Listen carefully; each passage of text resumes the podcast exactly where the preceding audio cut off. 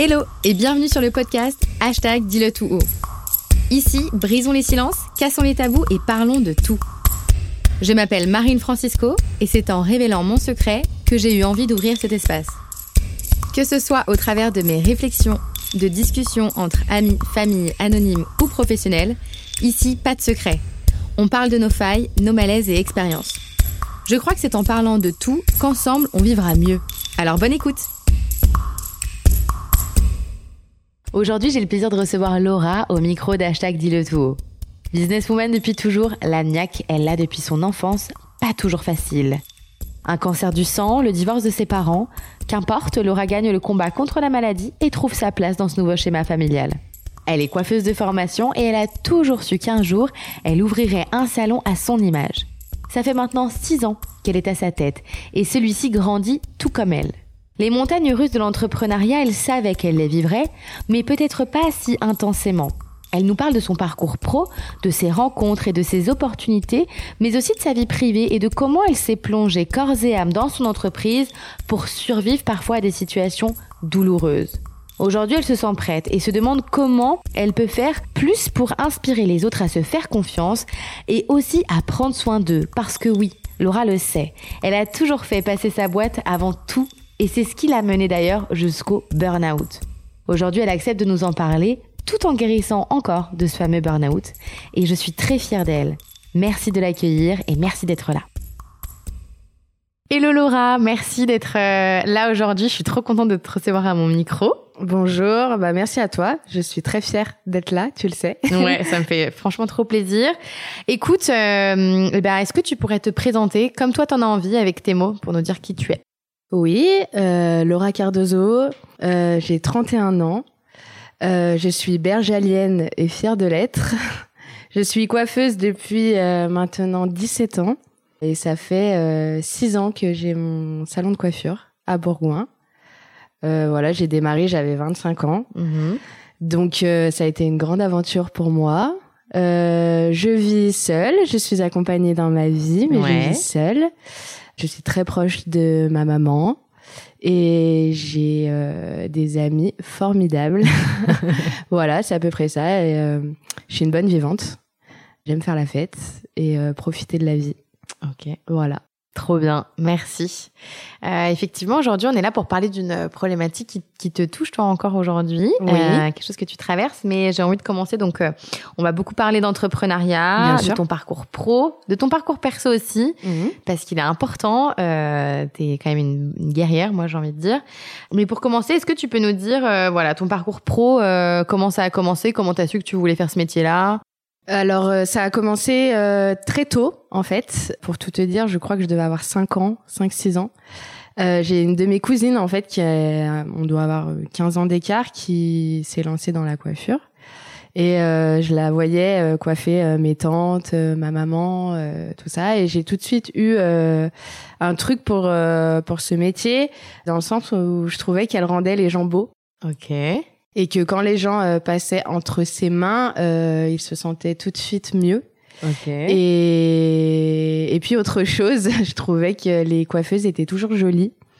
Et du coup, euh, je me suis dit, euh, bah moi quand je serai grande, je serai coiffeuse parce que comme ça, je serai jolie et je rendrai les gens beaux. Oh, c'est beau Euh, Voilà, euh, ça a jamais changé de perspective.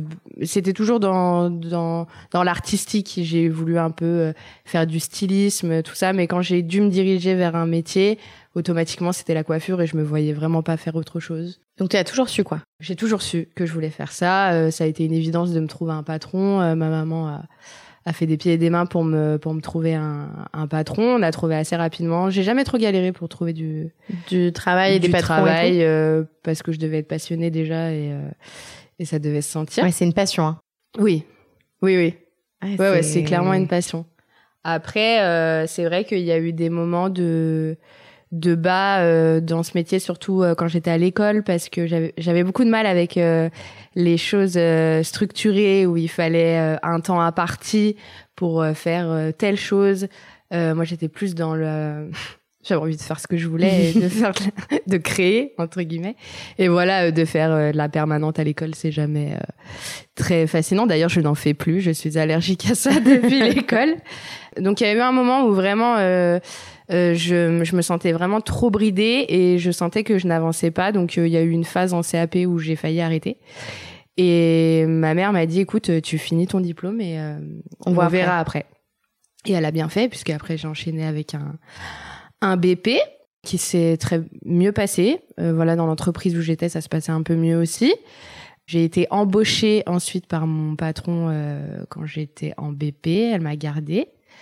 Et puis ensuite, je suis restée trois ans dans ce salon. Et euh, après, j'ai décidé de partir parce que ça se passait pas plus très bien Ok. avec ma responsable de l'époque. Et on m'a débauchée. Ah, c'est cool ça. hein. Ouais, en fait, c'était un coiffeur euh, avec qui je rêvais de bosser. Ok. Et on m'a débauché, mais pour un CDD. Donc, je suis partie d'un CDI pour un CDD. Mais tu Bah, sentais qu'il fallait que tu ailles. Ouais, à l'époque, euh, voilà, on, on- avec euh, mon conjoint de l'époque, on vivait encore chez nos parents. Enfin, c'était le moment où on n'avait pas de crédit. euh, Vous pouviez le faire financièrement. voilà. Enfin, en fait, financièrement, je pouvais le faire. ouais. C'était le moment où j'avais. Donc, j'ai bossé six mois dans ce, dans ce salon où j'ai appris euh, énormément. Ok. Ça a été un déclic parce qu'en fait, euh, j'ai commencé à me rendre compte de ce que je valais professionnellement. De ce que tu étais capable de faire. Exactement. Que je pouvais aller euh, loin et que j'avais du talent. Et j'en avais pas conscience avant ça. Parce que j'étais bridée, en fait, je pense. Voilà, j'étais j'étais restée dans le salon où j'avais été en apprentissage auparavant, donc c'était un petit peu compliqué. Et à partir du moment où j'ai changé, euh, je me suis révélée, en fait, Ok. professionnellement. Donc, euh, euh, tu oh, étais une bonne exécutante au début. Ouais, voilà, mais j'allais pas plus loin. Je Mhm. faisais mon taf. Et euh, Vincent, euh, mon, le, le- Celui qui t'a débauché. celui qui m'a débauché, euh, m'a m'a permis de me révéler et je l'en remercierai jamais assez d'ailleurs. C'est un je mentor. ouais, ça a été un mentor, ouais, ouais, clairement. Et j'ai beaucoup gardé euh, ces techniques de coupe d'ailleurs. Je m'en sers encore aujourd'hui, c'était de certaines. Euh, et ensuite, j'ai été au chômage pendant un- six mois. Ok. Je me suis mariée. Et quand tu étais au chômage, c'est que tu as pris le, la décision de faire cette pause ou tu trouvais pas Bah, mon ou- CDD était fini et en fait, euh, je devais je devais marier. Et je- mariée, je, me suis mariée euh, et je voulais profiter de, ce- de ce temps euh, pour m'occuper de mon mariage. Mais en fait, je travaillais quand même à côté. Euh, c'est l'époque où j'ai jamais été aussi riche de ma vie, d'ailleurs. Je travaillais illégalement. je changeais de salon tous les week-ends, en fait. Je faisais des, des extras, on appelle ça, euh, dans, dans des salons vendredi, samedi. Ok. Et en fait, je changeais de salon tous les week-ends. Ça m'a permis de... De voir beaucoup de choses, non? De voir beaucoup de choses. Et là, j'ai propulsé. Ah ouais. Là, j'ai propulsé parce que je changeais d'équipe tous les week-ends. Je changeais de clients tous les week-ends. Je changeais de produits tous les week-ends. Mais ça devait être euh, ça a dû Ça m'a demandé une capacité d'adaptation qui était dingue. une sortie de zone de confort qui devait être euh, Exactement. Mais du coup, euh, T'as grandi, quoi. Ouais, j'ai grandi professionnellement vraiment. Et ensuite, euh, j'ai été conseillée donc par Vincent dans un autre salon et j'ai été, j'ai été embauchée dans ce salon en CDI. Et trois mois après, on m'a proposé un local pour ouvrir mon salon. Et donc tu t'es dit bah cette fois Au début, je voulais pas. Au début, Donc, je voulais c'était pas. pas un- finalement c'est t'as pas tu t'es pas toujours dit je veux enfin je veux être coiffeuse et je veux mon salon. Si, mais je me trouvais beaucoup trop jeune. D'accord. Je me sentais pas les épaules et surtout, euh, je pensais que j'avais encore beaucoup à apprendre et j'ai encore beaucoup à apprendre professionnellement parce que c'est un métier qui évolue Ouais. tout le temps. Euh, mais euh, on va pas se mentir et on reviendra là-dessus, je pense. Mais la partie administrative me faisait très très peur. Et quand j'ai dit ça à ma mère, elle m'a dit mais what? Genre ça peut pas être une euh, une excuse au fait de pas le faire, c'est ça? Elle t'a dit ça comme ça Euh, ou- Pour ma mère, euh, c'était trop gros pour moi. Au Ah, moment, au moment où, où on m'a proposé ça, euh, je suis carrément désorganisée dans mes dans mes papiers. C'est ma mère qui gère mes impôts et encore aujourd'hui, euh, mon perso, c'est vraiment euh, ma mère qui qui m'aide énormément et heureusement. Mais non, vraiment, elle, elle m'en sentait pas capable et elle- j'ai vu qu'elle avait très très peur et moi, je m'en sentais pas du tout capable. Et en fait, euh, le, le propriétaire du local euh, voulait absolument que ce soit moi. Ah ouais? Il a insisté plusieurs fois, je le voyais euh, en soirée, on se retrouvait en bringue ensemble et vraiment il me reparlait de ce local, il a voulu que je visite euh, euh, le centre commercial là où je suis. Ah, vraiment, c'était c'était ciblé quoi C'était toi hein Ouais, ouais, il voulait vraiment que ce soit moi. tu, as, tu sais pourquoi? Je sais pas. euh, Mais en tout cas, il a senti un truc quoi. Ouais, je sais pas. Je sais, franchement, je sais pas. Moi, j'ai pris ça pour un coup du destin. Et euh, mon mari n'était pas pour non plus. Ah bon? Non, il, au départ, il était pas pour parce que, bah, parce que lui, il était plus dans le fait, voilà, on est de se marier, il voulait construire une vie de famille, avoir des enfants. Donc euh, voilà, et moi, mon métier est toujours passé avant. Et c'est ok? Et c'est ok. Euh, à l'époque, c'était pas toujours ok. Non, non, et puis c'est encore une, une image à déconstruire. Une femme qui dit mon métier passe avant euh, euh, ma vie de famille, ça reste encore un peu Exactement. touchy, mais c'est bien de Donc dire. en fait, je me suis imposée et, euh, et j'avais tendance, enfin j'ai toujours tendance à rester sur mes convictions et euh, j'ai envie de faire ça et je le fais. Surtout pour mon métier.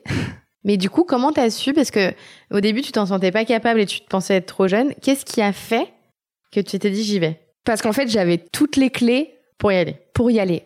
C'est-à-dire, euh, j'avais une situation euh, familiale stable. Je venais de me marier. Donc, euh, pour les banques, euh, c'est toujours euh, Oui. rassurant.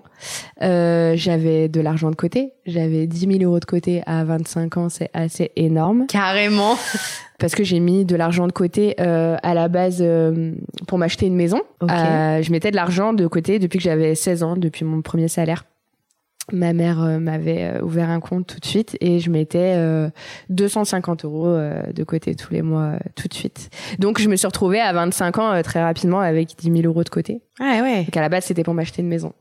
Bon, du coup, tu t'as acheté un mais, salon. euh, mais voilà, j'avais j'avais de l'argent et et c'était maintenant quoi. Ouais, tu l'as senti. Tu t'es dit, mais en fait, vas-y, Je me suis go. dit ça, le le, le sort s'acharne entre guillemets Dans le bon sens. dans le bon sens, mais le destin c'est t'amène ça. maintenant.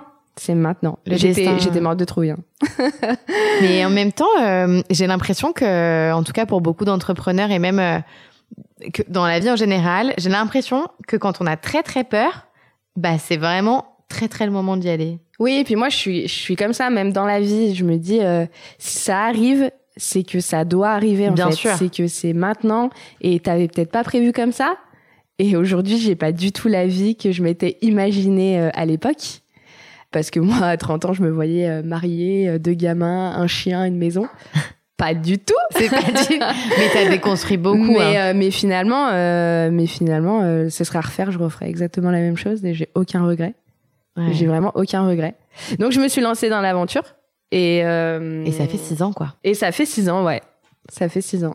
C'est incroyable. J'ai rien vu passer. Ouais. J'ai rien vu passer et en même temps, je ne me souviens pas de ma vie d'avant, Ah c'est marrant. De mon rythme de travail d'avant, des 35 heures, tout ça. Pour moi, ça me paraît. euh, Je, je me souviens pas. Je me disais mais j'avais trop de temps, je devais m'ennuyer. Ah ouais ouais vraiment. ouais, ouais. vraiment, euh, je, je ne me souviens pas. Et franchement, euh, si je devais y retourner, ce serait très dur pour moi Hmm. de, de reprendre ce rythme de salarié, même si c'est pas toujours facile euh, d'être à son compte. Non, je me vais vraiment pas, pas y retourner en tout cas. T'avais des idéaux, euh, tu vois, tu t'es dit ok, je monte mon salon, voilà comment ça va se passer, et, et versus euh, la réalité? Euh, non, j'avais pas. euh, franchement, je savais pas trop où j'allais. Ok. Euh, ce que je me souviens, c'est que sur le look de mon salon, j'étais très. euh, Tu savais ce que tu je voulais. savais ce que je voulais. Ok. Je savais ce que je ne voulais pas. Ok. Et surtout, je voulais un, un lieu qui ait une identité très forte tout de suite. Je voulais euh, pas que ça fasse salon de coiffure. Je voulais pas les murs blancs. Je voulais pas que ce soit impersonnel. Je voulais que les gens y viennent euh, pour moi tout de suite. Je voulais vraiment que ce soit un lieu où on soit tous copains et on se retrouve euh, tous ensemble en fait et pas qu'il y ait euh, cette pression de d'aller bosser euh, le matin enfin que j'ai pas l'impression d'aller au travail en fait Tu voulais vraiment te faire une, un lieu de vie, une deuxième maison, ou même une maison en fait, ton ouais endroit, finalement c'est devenu ma maison ouais ton refuge. c'est c'est devenu ma maison et mon refuge oui un peu trop peut-être Et euh, ouais, parce que tu as tout de suite exprimé cette identité. Et cette identité, du coup, je trouve ça intéressant. Moi, j'ai l'impression qu'en fait, finalement, l'identité qui est ton salon et qui évolue avec toi d'ailleurs, on, en- on en reparlera, il évolue avec toi. Mais c'est comme si, en fait, euh, intérieurement, tu avais matérialisé qui tu étais, mais que tu ne montrais pas, grâce au salon, quoi. Complètement. Complètement. C'est, je me suis mis moi dans, dans des murs en fait, dans une déco, dans une. Euh, alors après, c'était un risque aussi parce que oui. dans la vie, on peut pas plaire à tout le monde. Ouais.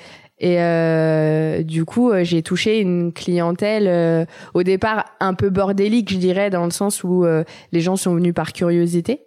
Et puis très très vite, j'ai attiré des gens qui me ressemblent. C'est-à-dire bah, des gens bon délire, qui sont là vraiment pour passer un bon moment, un moment de partage aussi. Après, il y en a qui m'ont lâché en cours de route, il y en a qui sont revenus, il y en a qui ont découvert, qui ne me connaissaient pas. Mais j'ai jamais galéré. Ça a tout de suite marché? Ça a tout de suite marché.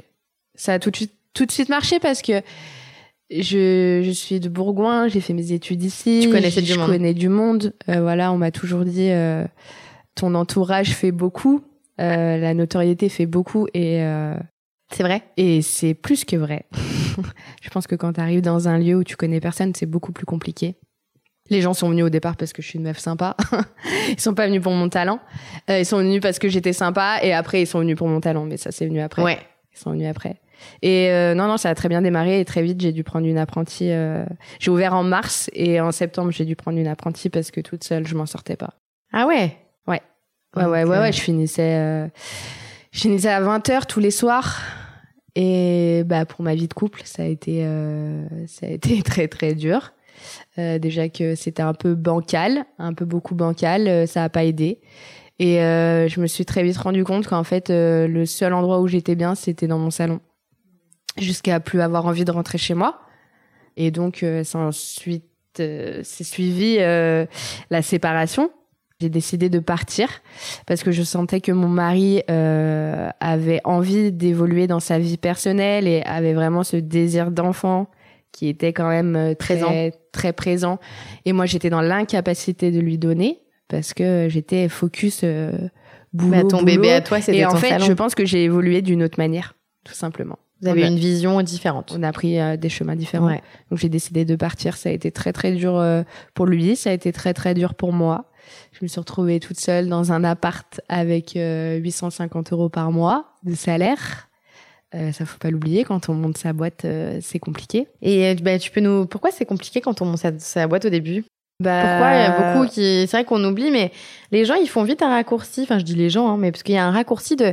T'as ton entreprise, donc forcément tu gagnes de l'argent ou que t'es blindé. Enfin, c'est quand même un raccourci qui se fait quand on devient Oui, euh, chef d'entreprise. Mm. Alors qu'en fait, la réalité est tout autre.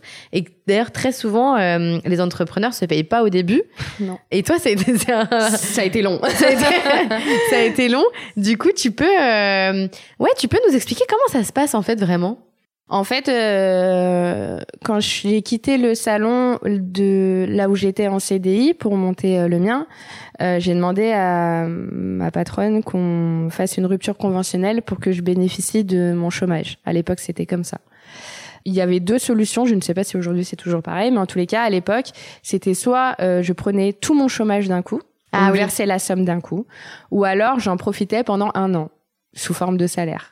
Sauf que auparavant, j'avais déjà été au chômage avant Ah, mon contrat, oui. mon dernier mon dernier CDI. Donc du coup, euh, gagnais bras. 900 euros, un truc comme ça, ouais, entre 890, je crois que c'était. Donc c'était très compliqué. J'ai gagné ça pendant un an et ensuite je me suis payée au SMIC pendant euh, deux, deux, trois ans. Et là, ça fait six ans. et je touche euh, enfin un salaire de manager. J'ai aucun problème avec euh, l'argent. Ouais. Euh, donc, je vais le dire ici. Je gagne 1600 euros par mois. Ouais. Et ça fait six ans que j'ai ma boîte. Et non, mais c'est super parce que hum, et ça veut pas. Et, et en fait, ton salon marche très bien. Mon salon marche très très bien. C'est pas, c'est pas une question. Alors C'est des choix? Oui, oui. Je fais passer ma société avant moi. Et ça, il faut, il faut en être conscient. C'est au- départ, je pense que quand on monte, on monte une société, je parle bien de société, je parle pas d'auto, euh, tout ça. Si on fait passer euh, son, son bien-être financier personnel avant celui de l'entreprise, ça ne marche pas. Je, moi, je suis persuadée que ça ne marche pas parce que c'est des sacrifices euh, de vie, mais aussi d'argent. Après, je pense que je suis quelqu'un qui me contente de peu d'argent. C'est-à-dire, tant que j'en ai, bah, j'en ai. Quand j'en ai plus, bah, j'en ai plus. Mm. Et t'as pas de mal à dire non, je peux pas, et là, je peux pas le faire. Exactement. Exactement. Je j'ai jamais vécu au-dessus de mes moyens. Ah, c'est bien ça. Après, voilà, euh, je peut-être que je n'ai pas la bonne méthode et peut-être que. Non, non, mais écoute. Je ne sais pas. Ok, donc tu l'as dit, tu t'es enfin, t'as fait passer ton, ta société avant, donc euh, j'ai envie que tu nous parles un petit peu de, euh, j'ai envie que tu nous dises les succès et les échecs. Mon succès, euh, j'ai, beaucoup de mal avec ça. bah commence par les échecs si tu veux. J'ai, ouais, on va commencer par ça. j'ai, moins de mal avec les échecs. les échecs, j'en ai eu plusieurs. Ok. Le premier, ça a été euh, quand mon apprenti euh, est parti. J'ai eu une apprentie pendant trois ans sur qui j'avais beaucoup misé. Je suis quelqu'un qui qui marche beaucoup à l'affectif et je m'étais beaucoup attachée à elle.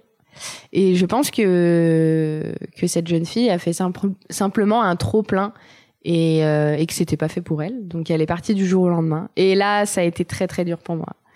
Ça a été très dur parce que j'avais échoué ah, t'avais échoué dans ton recrutement, dans, dans management, dans... dans... mon rôle de, de formatrice, en fait.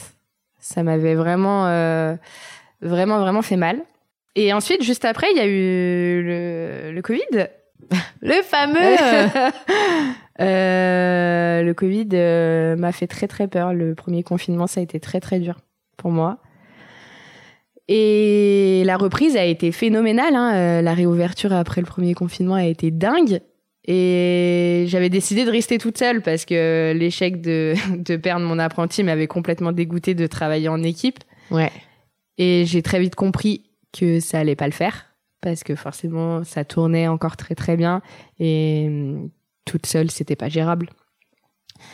Donc j'étais pas loin de, de la dépression là. déjà à l'époque, ça c'était soit j'embauchais, soit j'arrêtais. Et je l'avais dit à mon comptable de l'époque, euh, qui est un ami, euh, je lui avais dit euh, c'est soit j'embauche, soit je vends. Est-ce que t'en pouvais plus? Oui, j'étais vraiment dans l'extrême. j'en pouvais plus physiquement, j'en pouvais plus mentalement. J'étais toute seule au boulot, je rentrais chez moi, j'étais toute seule encore. T'étais tout le temps toute seule? J'étais tout le temps toute seule. Tu t'es isolée aussi de tes amis du coup? Oui, je pense, oui parce que c'est des moments où on se sent incomprise. C'est l'entrepreneuriat, c'est c'est des phases où quand on vit euh, des downs, euh, c'est on se sent seul, isolé complètement. On a l'impression que personne comprend et pourtant je suis quelqu'un de très entouré de mes amis, de, de mes parents. Mais même mes parents, mes parents sont fonctionnaires, donc euh, même s'ils sont là pour m'aider et Dieu sait qu'ils m'aident, bah je me sentais seule quoi. Ouais, parce que bah finalement autour de toi, tu as des entrepreneurs, mais pas tant que ça, peut-être? Non, pas tant que ça, pas tant que ça. Et puis c'est pas le, même secteur, euh, le même secteur d'activité. C'est pas. Je me sentais hyper seule.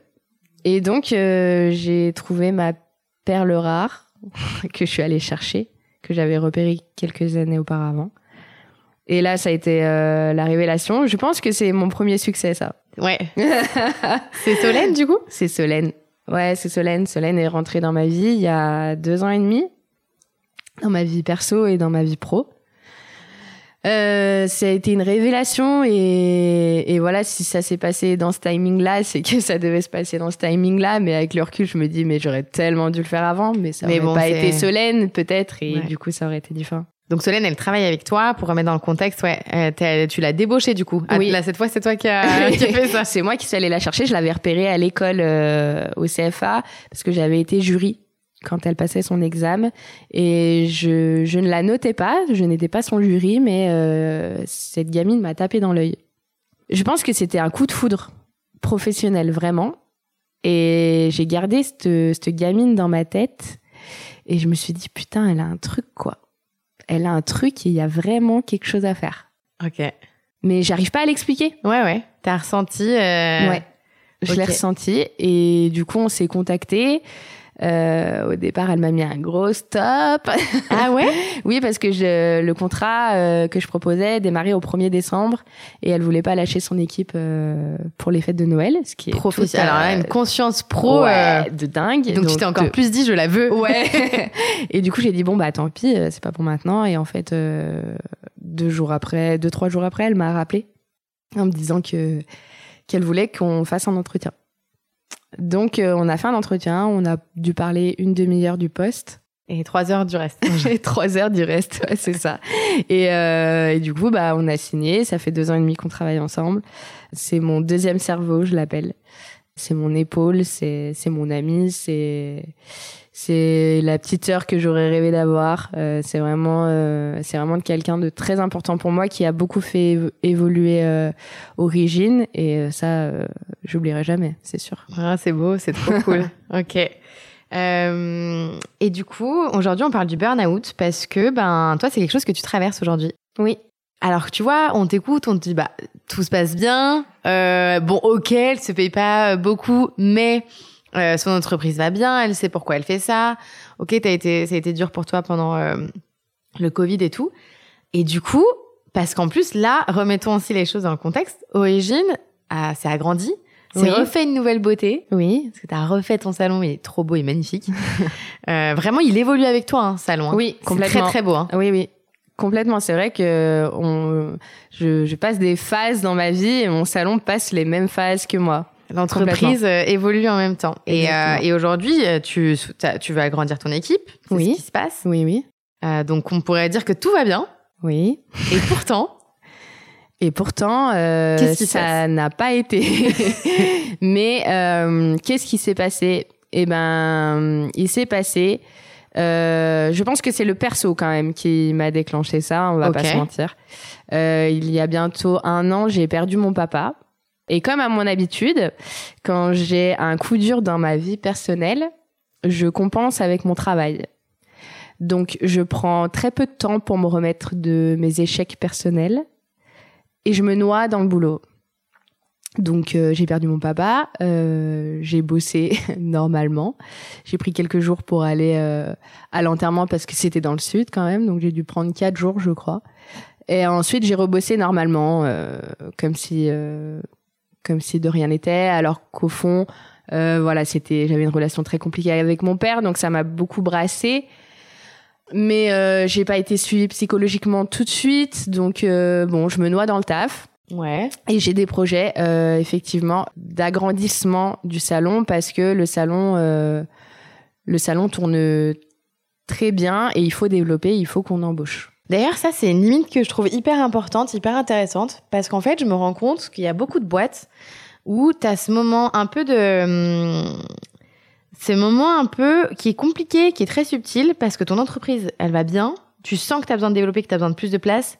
En même temps, tu as hyper peur aussi, parce que c'est investissement, parce que tu vas prendre quelqu'un en plus, donc un salaire, on sait que ça coûte aussi cher. Et t'as- mais tu sens que si tu le fais pas, ben soit ça, tu vas être pressé comme un citron.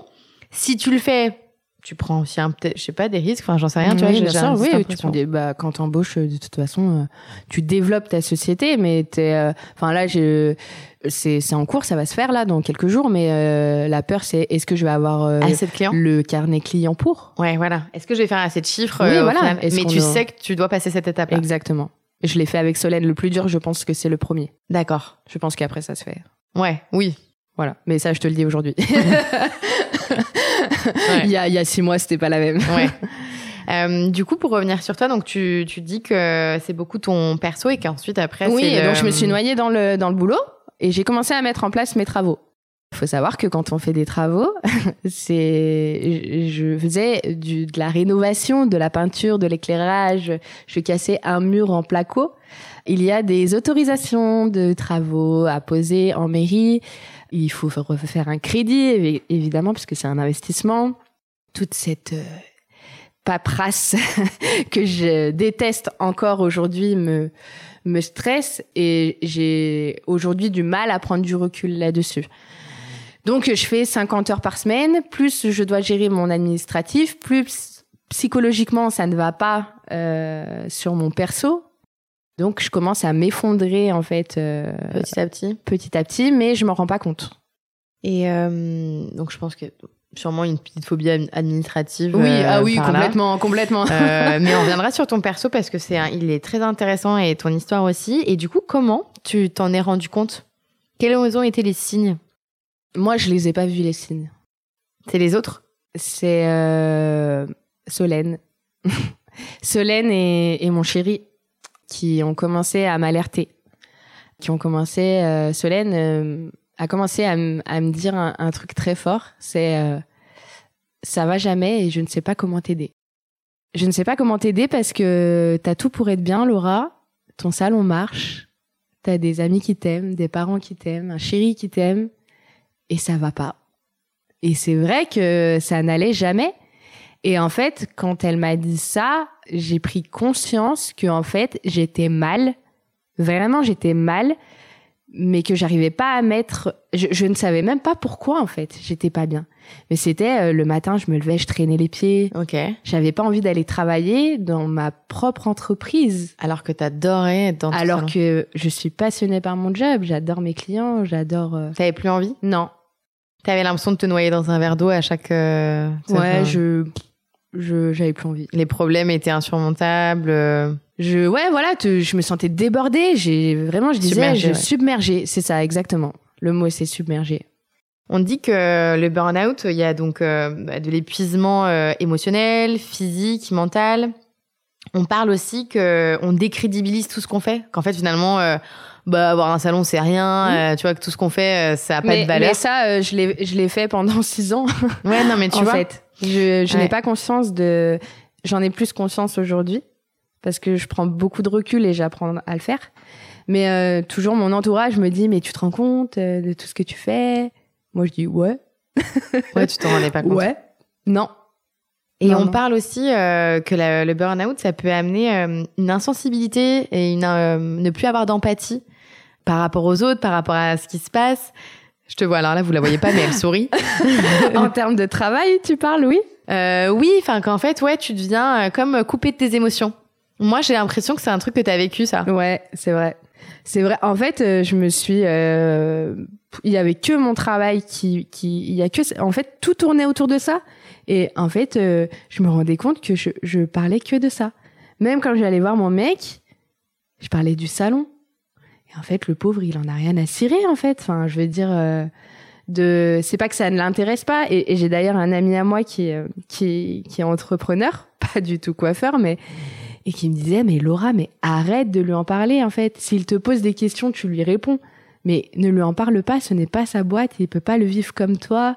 Arrête de lui en parler parce que du coup même mon couple tournait autour de mon job. Et même ça j'étais même pas capable de le voir quoi. J'étais noyée euh, j'étais au fond d'un verre d'eau et autour c'est il y avait que origine il y avait que mon entreprise Ok, ouais, ouais. c'est c'était horrible enfin c'était horrible que parce que j'en avais pas conscience en fait Et du coup, bah, une fois, ok, on te dit tout ça, ok, bon, euh, qu'est-ce que je fais pour aller mieux? Qu'est-ce que t'as fait, toi? Alors, j'avais commencé une thérapie euh, en amont euh, suite au, au décès de mon papa, six mois après le décès de mon père, parce que je sentais bien qu'il y avait quand même un truc qui allait pas très bien. J'en étais pas, je pensais pas que c'était quand même le, le, le boulot le problème, mais je sentais que ça allait pas. Tu pensais que pas du tout que c'était le travail? Non. Je pensais que c'était euh, les relations avec mon père, euh, Mhm. le fait d'avoir perdu. Et sûrement qu'il y avait de ça, hein, Bien mais sûr. euh, évidemment. Mais euh, non, non, j'en avais pas du tout conscience. Et du coup, après avoir eu cette discussion avec Solène, elle m'a même envoyé un post Insta euh, sur le burn-out. Et je vais chez la psy le lendemain et je, je dis à ma psy, je pense que je fais une sorte de burn-out. Et là, elle me regarde et elle rigole. Elle me dit, non, Laura, pas une sorte. C'est un burn-out. Et elle me dit qu'elle avait déjà des doutes sur notre rendez-vous d'avant, mais que je suis clairement en dépression professionnelle. Ouais. Et là, euh, alors j'étais très mitigée. J'avais deux phases en moi. J'avais la phase comment t'as pu en arriver là, et la phase oh là là, je suis soulagée qu'on mette un mot sur ce que j'ai. J'avais l'impression euh, d'avoir une pathologie sur laquelle on avait mis un mot en fait. Et que du coup, bah, on pouvait en guérir. Oui, exactement. Parce que pour moi, euh, la dépression, c'est une maladie. Bien sûr. Pour moi, euh, actuellement, je suis malade et je suis en traitement et je me soigne. Voilà, pour moi, c'est vraiment... euh, faut, faut mettre les choses au clair. Pour moi, c'est ça. Après, chacun le, Le vit comme il le veut vit et comme tout. il veut. Mais moi, je préfère me dire ça et je pense que ça m'aide un peu.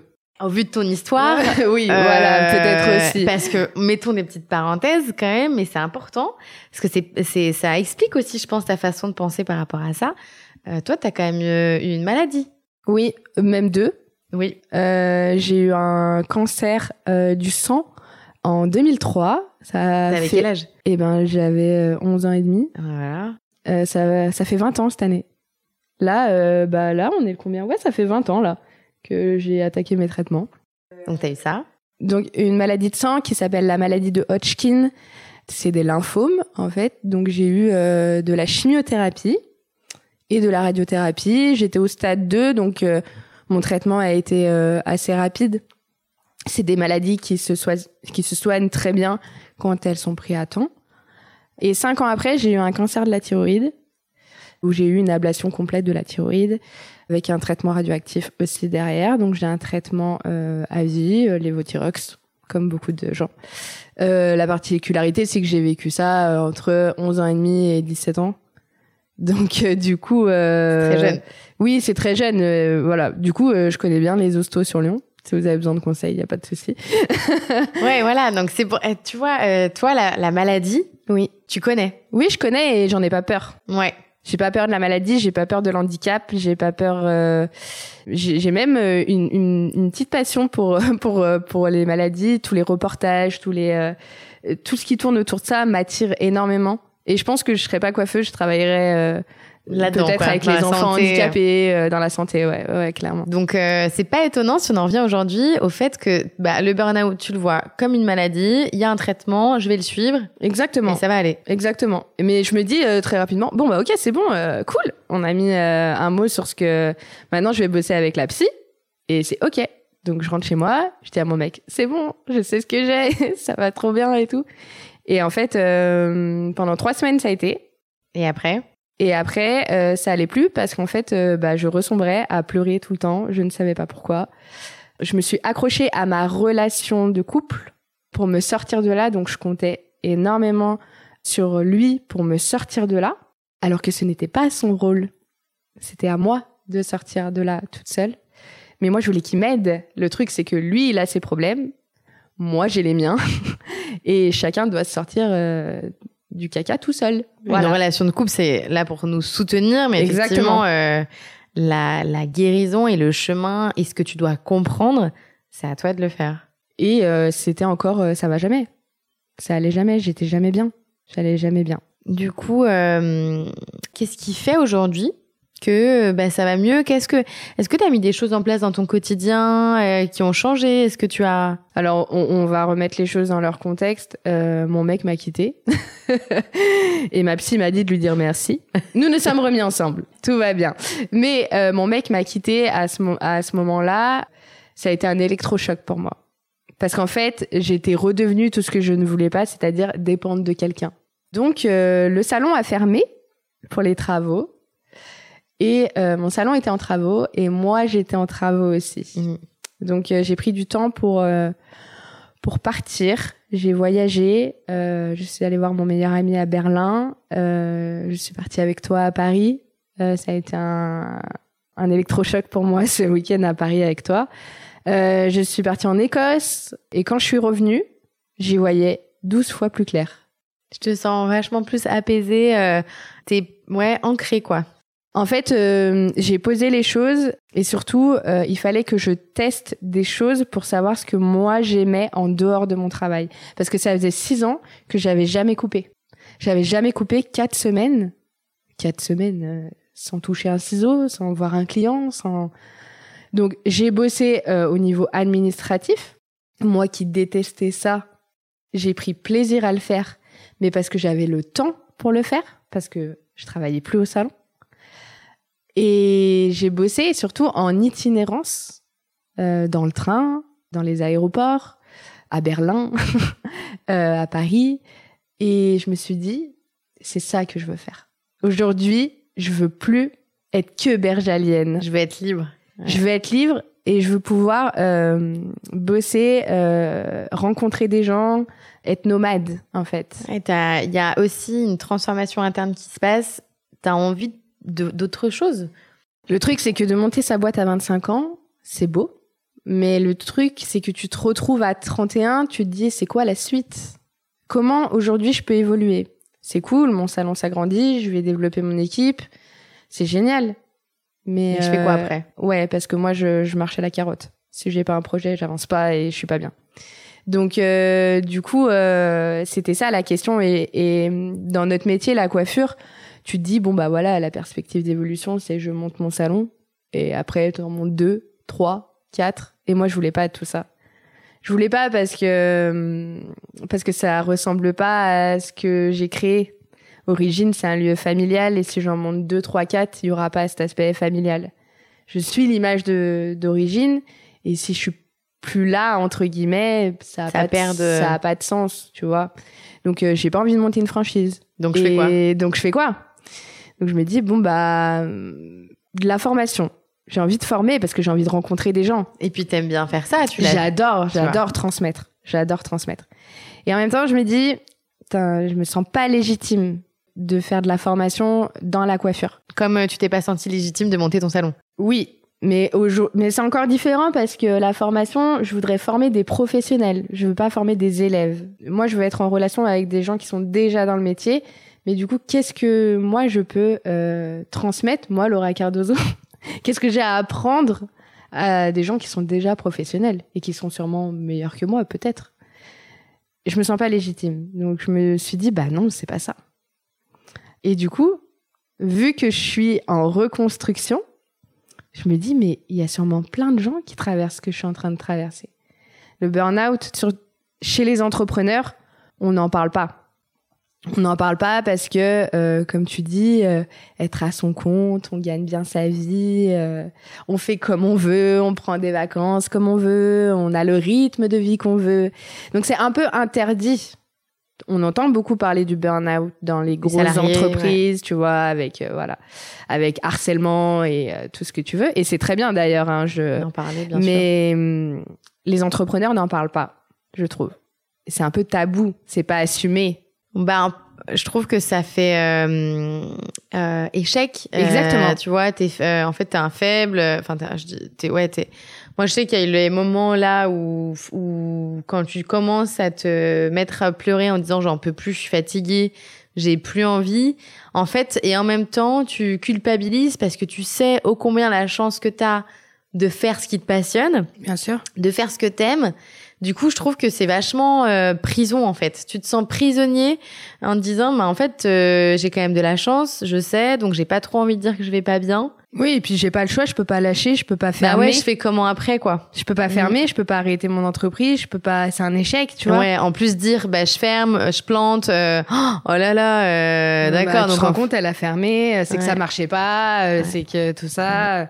le jugement des autres et puis bah ce qu'on se met en tête aussi. Hein, euh, euh, des constructions, euh, des images qu'on se fait, en- qu'on se met en tête, alors qu'en fait pas du tout. Non. Et d'ailleurs, euh, autour de toi, je sais qu'il y a des personnes, euh, des entrepreneurs euh, qui t'ont beaucoup inspiré, qui t'ont donné des conseils, qui venaient au salon pour se faire coiffer, mais qui euh, ont aussi euh, des entreprises par ici. Et, et j'ai l'impression qu'à chaque fois qu'ils t'ont dit des choses, enfin, tu t'es, t'as compris peut-être à ce moment-là ce besoin euh, de, de s'entourer, de se retrouver en tant qu'entrepreneur, de prendre des conseils des autres, tu vois? Oui, alors en fait, euh, moi, faut savoir que je suis un électron un peu libre. Euh, ça se fait de plus en plus, euh, alors par chez nous, mais je pense que ça se fait ailleurs, d'avoir des regroupements d'entrepreneurs. Moi, j'ai un peu de mal avec ça, dans le sens où c'est un peu, euh, faut qu'on s'apporte du business les uns entre les autres. J'ai un peu du mal avec ça.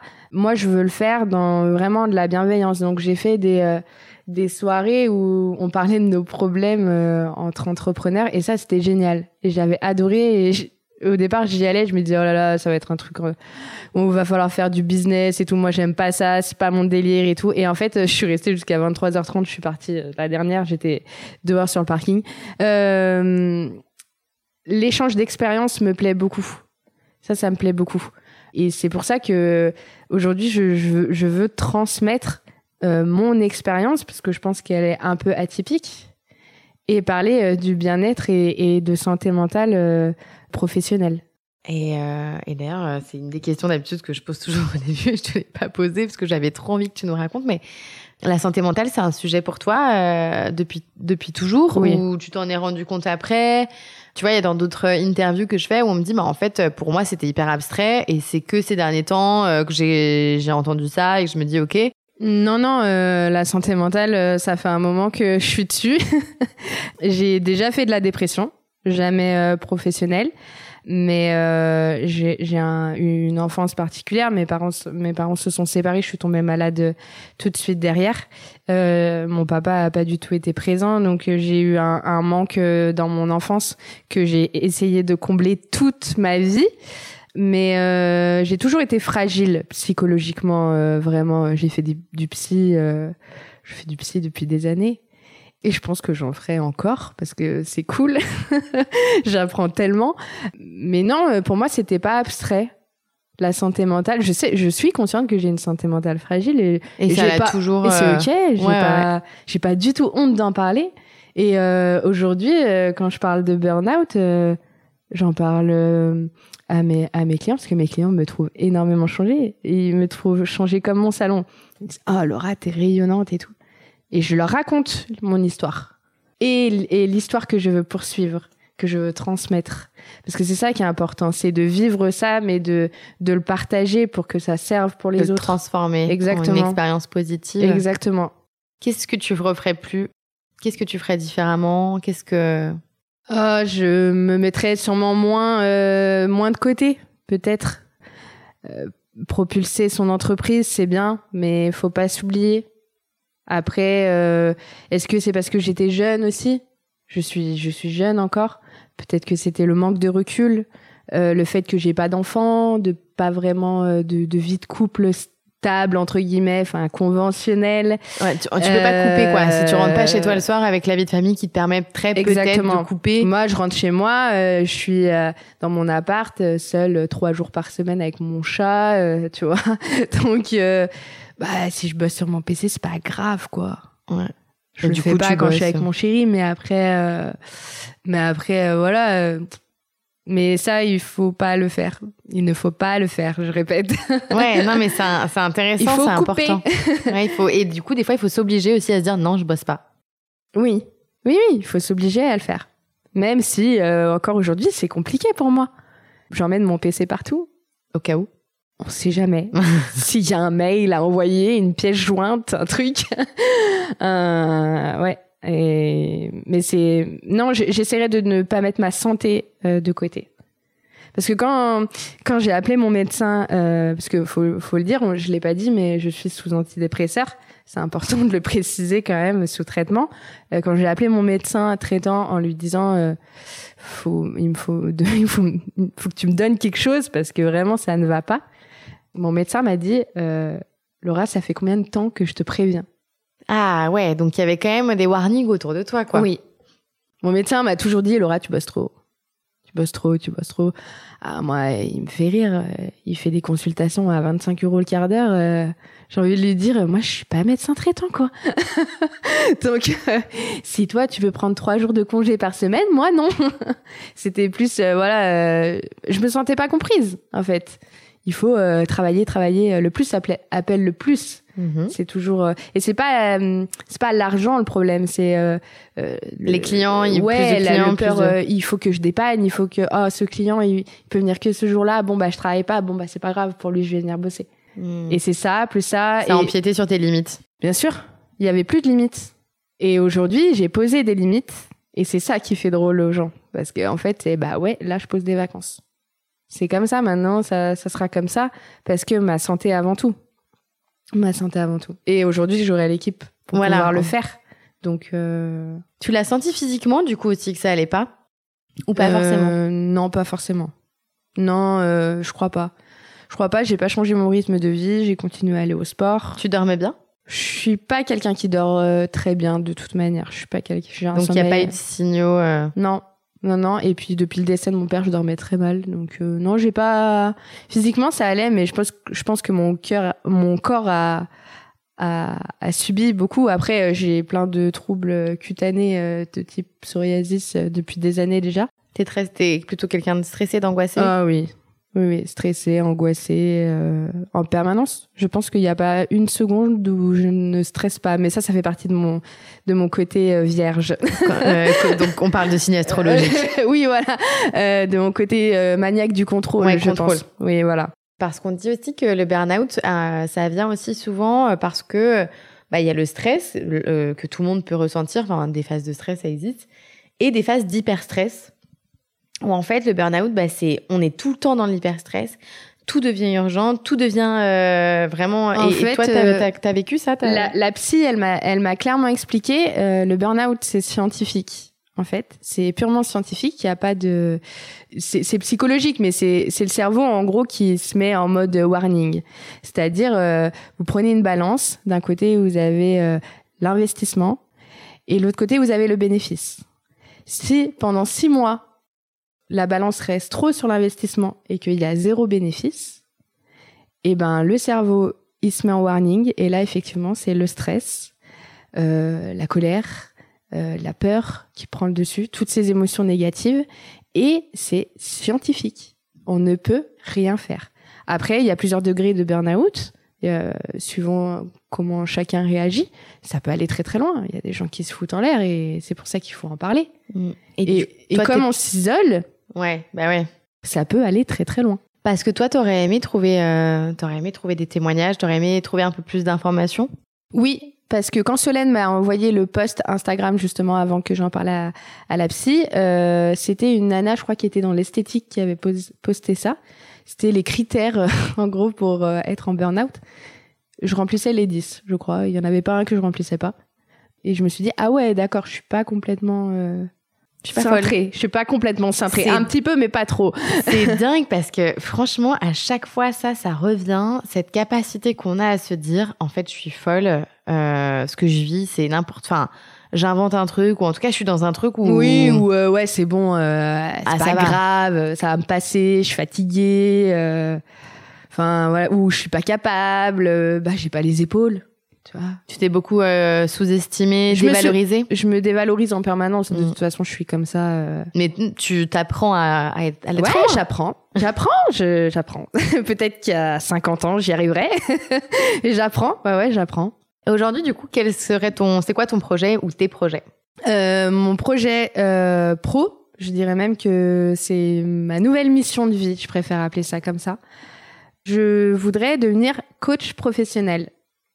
C'est-à-dire, euh, je voudrais euh, faire du coaching euh, en entreprise dans la coiffure ou euh, pour les entrepreneurs, Toujours dans la coiffure? Toujours dans la Ouais, coiffure. C'est bien, tu veux te nicher quoi. Oui, je pense que c'est important quand même de parler d'un milieu qu'on connaît.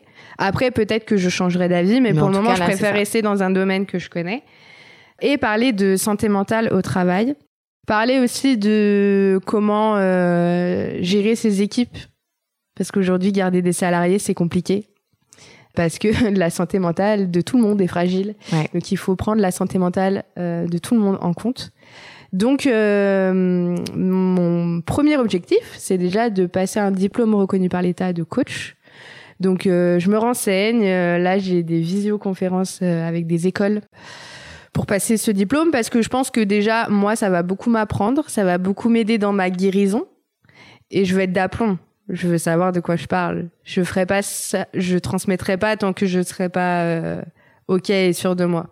Je veux vraiment pouvoir aider et euh, donc voilà, je veux vraiment ce diplôme. On n'est jamais sûr de soi. Hein. On n'est jamais sûr de soi, mais euh, quand, quand tu maîtrises, je suis sûre de moi dans mon travail par contre. Hmm. Donc quand tu maîtrises un sujet, je pense que pour moi, tu, si je te prouve par A plus B que j'ai raison euh, sur une couleur, euh, tu vas pas me. D'accord. Je suis sûre de moi. Oui, que, oui, que ma technique est meilleure que ce que Mais tu le me... diplôme, euh, mais après, je trouve ça hyper intéressant et c'est c'est vrai, que c'est super de faire une école de coaching euh, pour avoir des techniques euh, et Exactement. des méthodes. Et, et des méthodes d'apprentissage aussi, parce que voilà, tout ce qui est euh, tout ce qui est euh, langage non verbal aussi, c'est important quand tu quand tu parles devant devant des, des personnes. Et euh, dans 10-15 ans, euh, ouais, j'aimerais bien faire de la conférence. Peut-être avant. hein. Peut-être avant, mais en fait là euh, sur ce projet-là, je me sur euh, le temps que je passe mon diplôme, tout ça, c'est un projet à moyen terme. Je me dis 2-3 ans parce que j'ai quand même le salon à gérer. Bien sûr. Et euh, j'espère que ma vie personnelle évoluera aussi. euh, aussi. Il y aura peut-être des pauses de, de, de job, du coup. Mais oui, dans quelques années, j'aimerais euh, euh, tenir des conférences et parler, et parler de ça, ouais, carrément. Et j'espère que ce sera encore plus euh, démocratisé qu'aujourd'hui. Bah oui, je l'espère aussi. En tout cas, euh, on va tout, on va tout faire pour. Euh, T'as des mentors, des inspirations? Est-ce que t'en as eu? Et tu vois, tu peux nous, peut-être que t'en as eu, qu'ils ne le sont plus, ou aujourd'hui t'en as. Enfin, est-ce que t'as En coiffure, il y a des gens qui m'inspirent par leur travail. Ok. Après, euh, j'ai pas de mentor. Il y a des femmes que j'admire beaucoup dans, dans plein de dans plein de milieux. Ouais. Après, euh, te trouver un mentor, euh, non, j'en ai pas. euh, Franchement, j'en ai pas. Je trouve euh, plein de femmes inspirantes, dont toi, tu le sais. Tu m'inspires énormément parce que je trouve que tu as une, une capacité de, de rebondir et d'avoir des nouveaux projets. Ça me, ça, ça, me- c'est dingue. Euh, non, j'ai pas de mentor, franchement. je pourrais pas te dire. Euh, je suis fan de Lady Gaga, mais je pense que ça n'a rien à voir. Ah, mais après, euh, en termes d'identité et tout, et de se sentir capable, et même aussi, elle, elle démocratise de fou euh, ben, sur, la dépression, sur la dépression, sur Oui. les états psychologiques aussi qu'on peut avoir. Hein, euh. C'est une femme en qui je me reconnais beaucoup, par contre. Mm. Bah, t'as une, t'as une identité aussi qui est là, toi. T'es créative aussi, comme Mm. elle, hein, donc. Elle, elle, elle a une souffrance en elle que personne ne comprend. Et, et ça, je me reconnais beaucoup en elle, dans, dans ce qu'elle euh, dans ce qu'elle dégage. Tu te sens en souffrance encore? Oui, mais je pense que je le serai toute ma vie. Et Je pense qu'il y a des choses qui seront jamais guéries, euh, guéries personnellement, parce que j'ai pas eu la communication qu'il a fallu euh, à l'instant T. C'est pour ça qu'aujourd'hui, je veux communiquer avec les gens qui m'entourent, avec mes proches, mais les moins proches aussi, et transmettre, euh, et transmettre mon vécu, c'est sûr. Mm.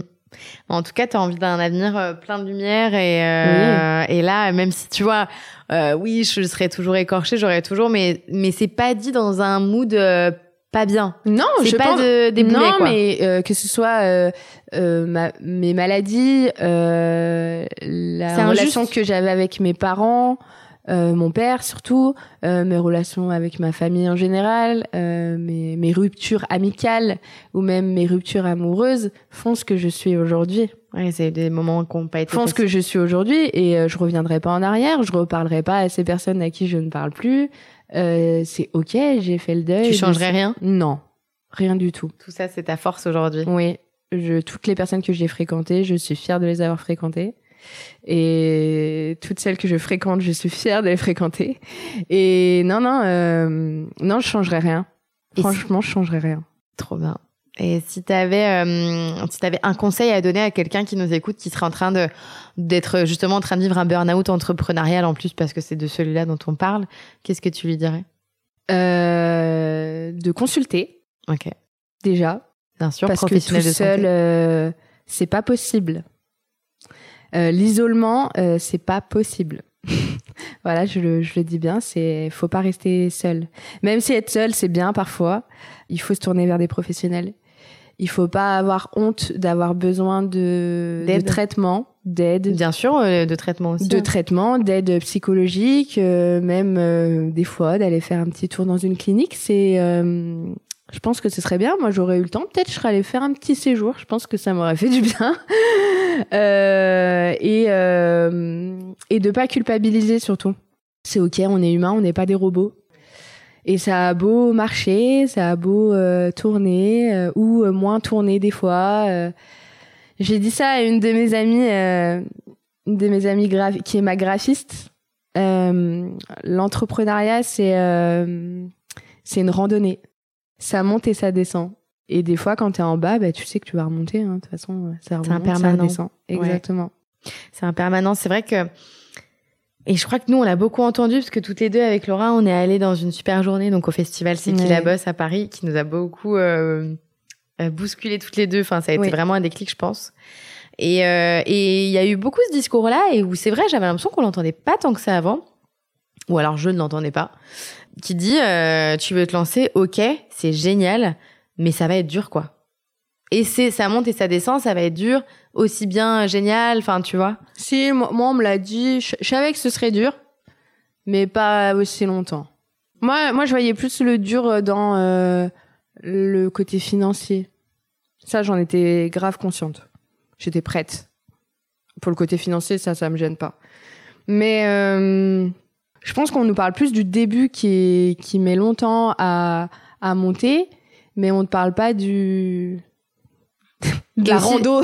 et de ce que ça peut peut-être te coûter des sacrifices que tu fais au Je- début. Moi, je pense qu'on parle pas assez fatigué, du, quoi. du côté psycho. Voilà. Ouais.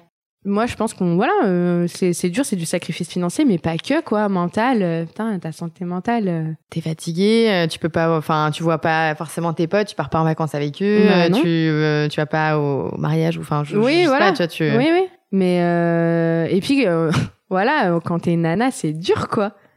C'est c'est dur parce que bah en plus moi tu te rends compte, je suis coiffeuse et je suis blonde donc quand j'arrivais chez mon premier comptable. Pff, Déjà, je, je comprenais rien à ce qu'il me disait. Et puis, je me disais, oh là là, si tu demandes, euh, si tu poses une question, il va te prendre pour. euh, Ah, le jugement et le regard des autres, hein, c'est vraiment quelque chose aussi qui revient. donc, tu poses pas de questions. Donc, en fait, tu comprends pas. Donc, en fait, euh, tu vois. Heureusement qu'aujourd'hui on peut plus parler et qu'on s'autorise à plus parler et même à poser des questions. Oui. Parce que finalement, le, le fond, euh, peut-être pas du problème, mais en tout cas, c'est vraiment euh, quelque chose qui revient souvent, c'est j'ai peur de parler, j'ai peur de dire quelque chose ou de poser une question parce que j'ai peur du regard de l'autre, quoi. Mais je pense que le problème, c'est la peur, quoi. Mais on aura toujours peur. En fait, je pense que c'est la peur de, de dire les choses.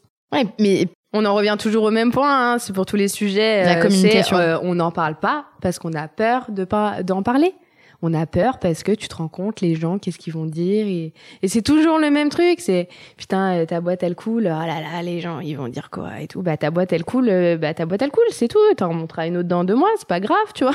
C'est pas, c'est ok. Ça fait partie de la vie. C'est comme ça. ça n'en prend, ça Euh, t'es en n'engage pas ta burn-out, valeur. bah ouais, t'es en burn-out, quoi. Tu fais 60 heures depuis 6 ans, bah ouais, t'es en burn-out.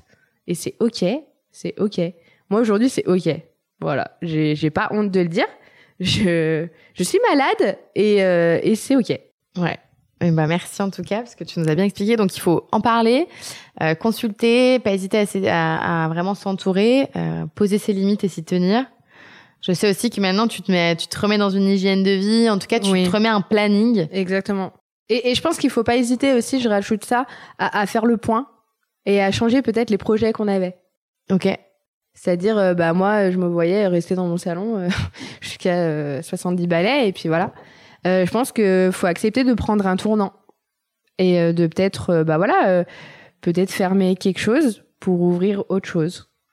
Voilà. Donc moi, je fais le choix de garder mon salon parce que j'ai j'ai pas de raison de le fermer, mais de d'aller euh, d'aller ailleurs, explorer ailleurs et se dire qu'on est capable surtout.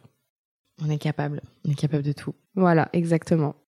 Est-ce qu'il y aurait euh, une des femmes, une ou plusieurs, euh, vraiment là, tous les spectres que tu veux Euh, La seule chose que je dis toujours, c'est qu'il faut que ce soit une femme qui soit vivante, que tu aimerais euh, entendre au micro de hashtag dis-le tout.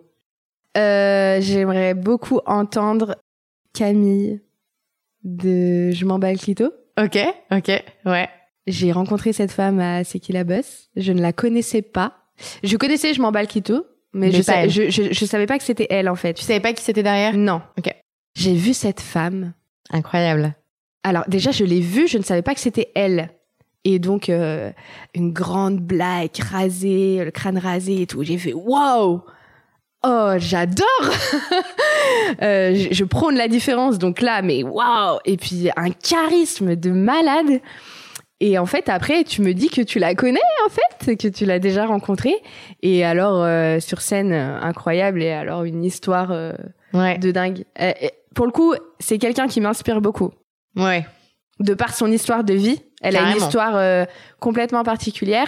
Et euh, ah, j'ai eu un coup de cœur pour cette nana. C'est celle qui m'a le plus marqué, je crois. Génial. Bah écoute, je, je la connais euh, pas beaucoup, mais en tout cas, ouais, je l'ai déjà rencontrée et, et ça serait un plaisir de l'accueillir euh, Ah ouais. au micro, donc euh, je lui demanderai. Je lui demanderai.